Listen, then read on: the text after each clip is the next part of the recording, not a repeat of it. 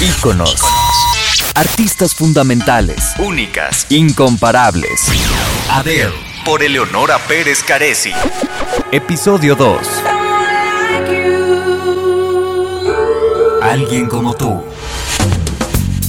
Un antes y un después en su carrera y también en el mundo de la música. Si con el primer álbum había impactado, con el segundo, Adele rompía absolutamente con todos los pronósticos. 21 fue un hito dentro de una industria que se resistía a un cambio radical en la forma de producir, de hacer y de escuchar música. Someone Like You fue una de las canciones más representativas de este segundo disco y sigue siendo el día de hoy una de las preferidas de Adele. Pero vamos a volver sobre eso más adelante. Ahora, lo importante es ponernos en contexto. Abril de 2006, Suecia. Empieza a gestarse una nueva plataforma digital dedicada a la música. En 2008 fue su lanzamiento mundial. Sí, nuestra forma de escuchar música hoy solo tiene 14 años. La revolución fue total y el resultado ya lo conoces. Música gratis con publicidad o una suscripción para prescindir de ella con servicio ilimitado. Acuerdo con las principales discográficas del mundo para ofrecer el catálogo más completo. Fin del reinado del formato físico, cassette, CD y vinilo. Y también de la necesidad de tener un gran archivo de memoria para descargar tus canciones preferidas. Todo ahora está en red, online. Nacía el streaming.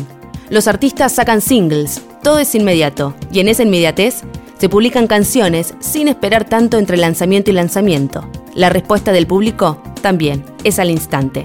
El oyente como amo y señor del pulso musical, detecta e identifica sus canciones y así se va gestando los nuevos ídolos musicales. Es la audiencia la que manda, la que elige, marca y decide. El consumo de música por streaming hizo que la venta de discos físicos cayera a sus niveles más bajos. En ese contexto, los números de ventas de Adele sorprendían hasta al más confiado. Lo que pasaba con su música iba en contra de cualquier pronóstico. Claro, porque Adele no se subía ni se sube al género de moda, ni hace los tan codiciados featurings con los artistas que lideran los principales rankings de música. Ella siempre sigue su misma línea y desde ahí arrasa con todos. Hoy estamos acostumbrados a que Adele sea ama y señora de las ventas de música, pero en ese momento, cuando ella saca 21 su segundo álbum, la industria estaba desconcertada con la aparición de las plataformas digitales y apostar a lo que era el viejo sistema derivaba más en una pérdida que en un acierto.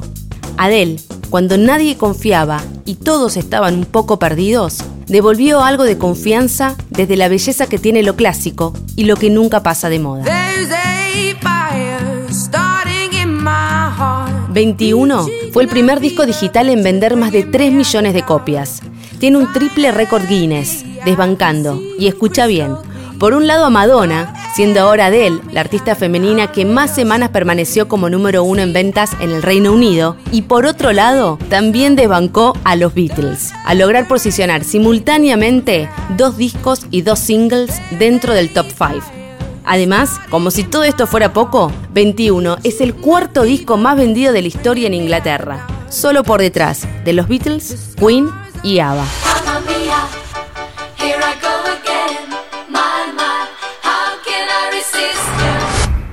El éxito de Adele es la excepción a toda regla, empezando por su personalidad. Ella no se comporta como una estrella, es más bien hogareña, no le gusta exponerse demasiado, ni se le conocen grandes escándalos. No es de las artistas más activas en las redes sociales. De hecho, fue su discográfica la que le abrió una cuenta en Instagram. Ni tampoco se desespera. En tiempos en que los artistas sacan música sin parar, Adele se toma su tiempo. Pasan años entre disco y disco y no saca canciones sueltas en el mientras tanto. Sin embargo, es la artista que no conoce el fracaso, que vende discos sin parar por fuera de toda regla. La voz de Adele, conjugada con su calidad interpretativa, es un arma letal para cualquier oyente, amante o no amante de la música. Cuando saltó a la fama se hablaba tanto de los escalofríos que provocaba el escucharla como de su cuerpo. A pesar del paso del tiempo, de las aperturas culturales y de los intentos de cambios de paradigma, parece que siempre está arraigado ese concepto de belleza de que tenés que ser flaca, alta, de rasgos prolijos y hegemónicos para poder triunfar. Adele puso naturalmente su talento por delante y este sobresalió. Sin embargo, no pudo escapar de la cosificación, que también representa ser señalada como la que no responde a los estándares de belleza, y aún así le va bien. Adele fue admirada por las mujeres por romper con un paradigma de belleza que había quedado obsoleto, y fue decepcionante para ella ver cómo esas mismas mujeres que se habían sentido representadas por ella eran las mismas que la criticaron cuando bajó de peso. Adele siempre es Adele, sea en el cuerpo que sea, y afortunadamente no estaba dispuesta a negociar sobre esto. Cualquiera que se animaba a hacerle un planteo sobre su aspecto físico quedaba inmediatamente descartado para trabajar con ella. Así como no necesitó jamás ni fuegos artificiales ni demasiados recursos visuales para hacer más extraordinarios sus shows, ni tanto recurso auditivo para vestir más sus canciones, Adele, como todos, tampoco necesitaba revalidar su talento, sus capacidades y lo que es como mujer y artista a través de su físico. Como ya había pasado con 19, Adele compuso 21 cuando tenía aproximadamente esa edad. El álbum estuvo basado en una ruptura amorosa. Inicialmente, querían salir de esta línea autobiográfica y de desamor para hacer un disco más optimista, pero la falta de inspiración de Adele en ese sentido retrasó las grabaciones. Fue Adele la que terminada definitivamente su relación de pareja, volvió al estudio con el álbum que la convertiría en la cantautora más exitosa de este siglo.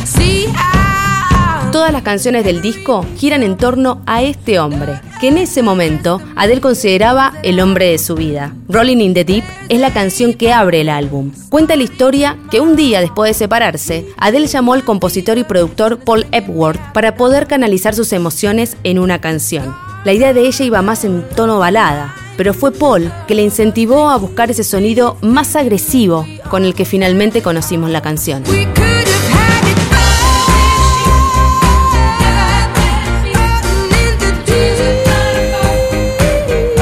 Canción fue la primera en ser publicada y el impulso perfecto para lo que sería el lanzamiento del álbum que debutó directamente en el primer puesto de las listas de ventas de Reino Unido y en otros 17 países. En Estados Unidos, 21 fue disco de diamante, al superar los 10 millones de copias, y estuvo en el primer puesto de la lista Billboard 200 durante 24 semanas.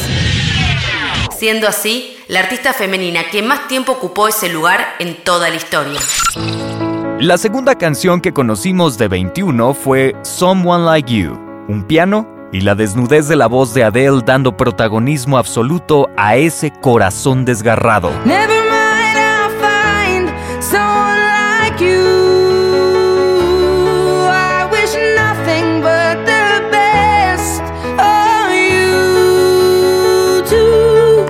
Preguntaron a Adele quién había sido ese hombre que la había hecho tan feliz durante 18 meses, pero que después le había destrozado el corazón.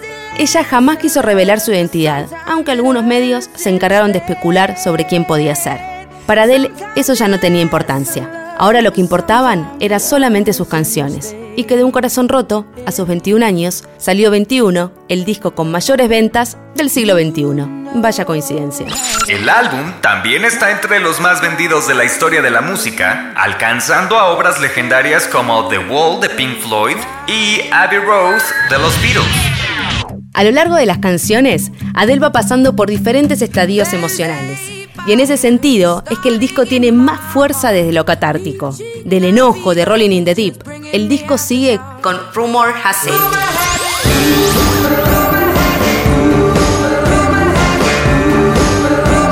Una canción inspirada en la cantidad de rumores que andaban dando vueltas sobre ella y que sus propios amigos le fueron contando. Adele en ese momento era principiante en cuanto a las lecturas que la prensa podía hacer sobre su vida privada y eso la afectaba. En Turning Tables, el disco se vuelca a una melodía de piano y a despojar la voz de Adele para dejar más al desnudo y en carne viva esa sensación de cuando se rompe una relación y el otro intenta dar vuelta a las cosas para que la historia cierre más a su favor.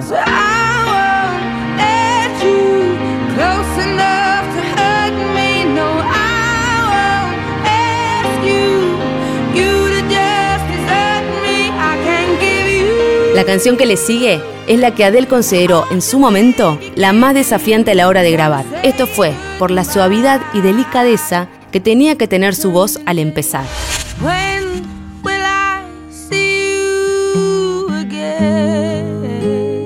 La canción le pone otro color a la ruptura. Le canta la tristeza de no recordar ni siquiera por qué se había enamorado y el dolor que le provocaba que la historia entre ambos haya quedado por fuera del amor.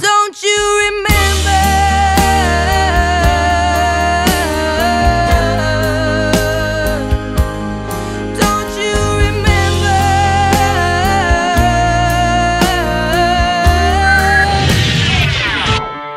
Fire to the Rain fue una de las primeras canciones que escribió para este disco. Quemar el dolor, deshacerse de él, derribarlo.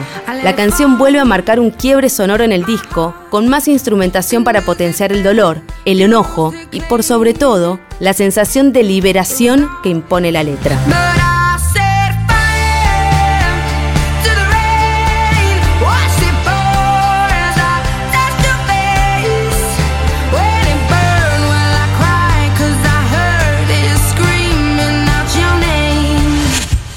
We Won't Go iba a llamarse originalmente What is Love e iba a cerrar el disco. Fue la única canción de 21 que Adele no incluyó en su gira y de la que menos referencia hace.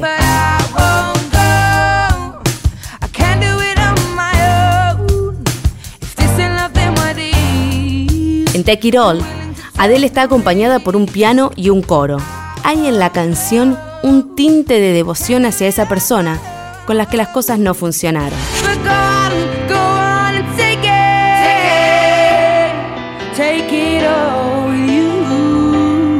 Ya para el final del disco, Adele intenta sacarse un poco el traje de dolor, bronca y enojo y mostrarse un poco más optimista sobre la ruptura. Y tiene sentido, porque después de todo, cuando se va el enojo, ¿quién no quiso alguna vez volver, aunque sea por un segundo, con un ex? Tal vez por eso es que Adele dijo que esta canción le resulta particularmente divertida por lo contradictorio. Estamos hablando de I'll Be Waiting.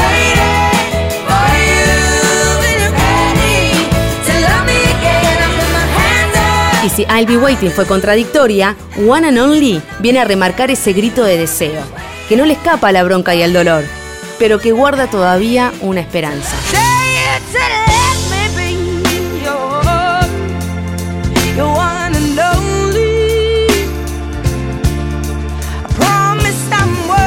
Es en este punto en el que aparece el cover de The Cure, Love Song.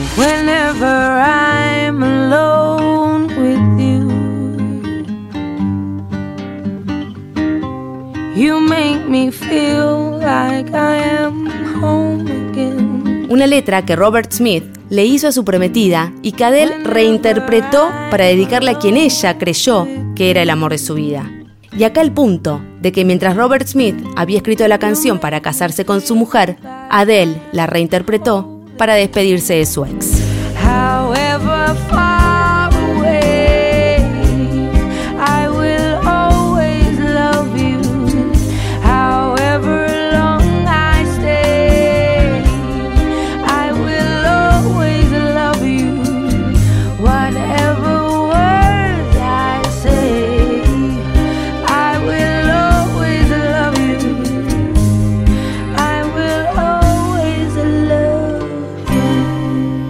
Con Love Song, el álbum le da paso a la canción que lo cierra, Someone Like You. La propia Adele dijo que aún hoy sigue siendo una de sus canciones preferidas para interpretar y también una de las preferidas del mundo para escuchar. El video tiene casi 2.000 millones de reproducciones. Sobre la composición, Adele dijo que en ese momento se sentía emocionalmente exhausta, que ya no quería mostrarse enojada, ni le gustaba cómo estaba retratando a su ex en el resto de las canciones.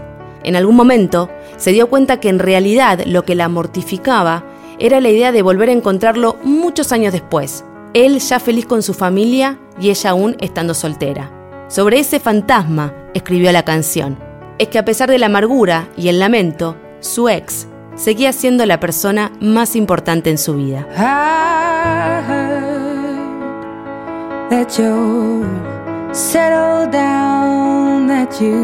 La canción se grabó en dos días. Iba a tener arreglos orquestales y un coro. Pero cuando escucharon la interpretación que Adele hizo el primer día de grabación, el aire se cortó en el estudio, impactados por la emoción, la congoja que Adele transmitía al cantar. Las lágrimas fueron inevitables en la primera escucha y se dieron cuenta que a la canción no le hacía falta nada más.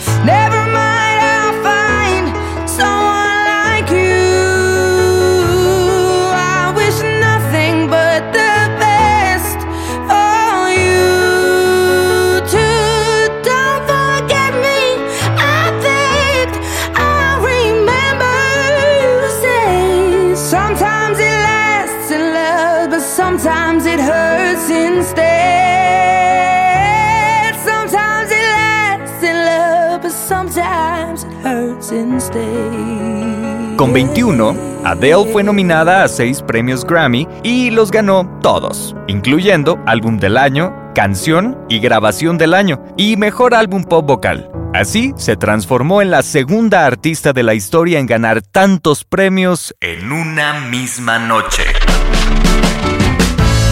Adele era el oasis dentro de la industria musical, un fenómeno de antaño que revivía en una sola mujer. Si 21 fue lo que la llevó a la cima mundial, su siguiente disco la consagrará y la alejará aún más del resto de la escena musical. Pero claro, para eso hizo falta esperar un tiempito, en el que pasaron un montón de cosas. De todo eso vamos a estar hablando en el próximo episodio. Solo ten en cuenta que su siguiente disco se llamó 25.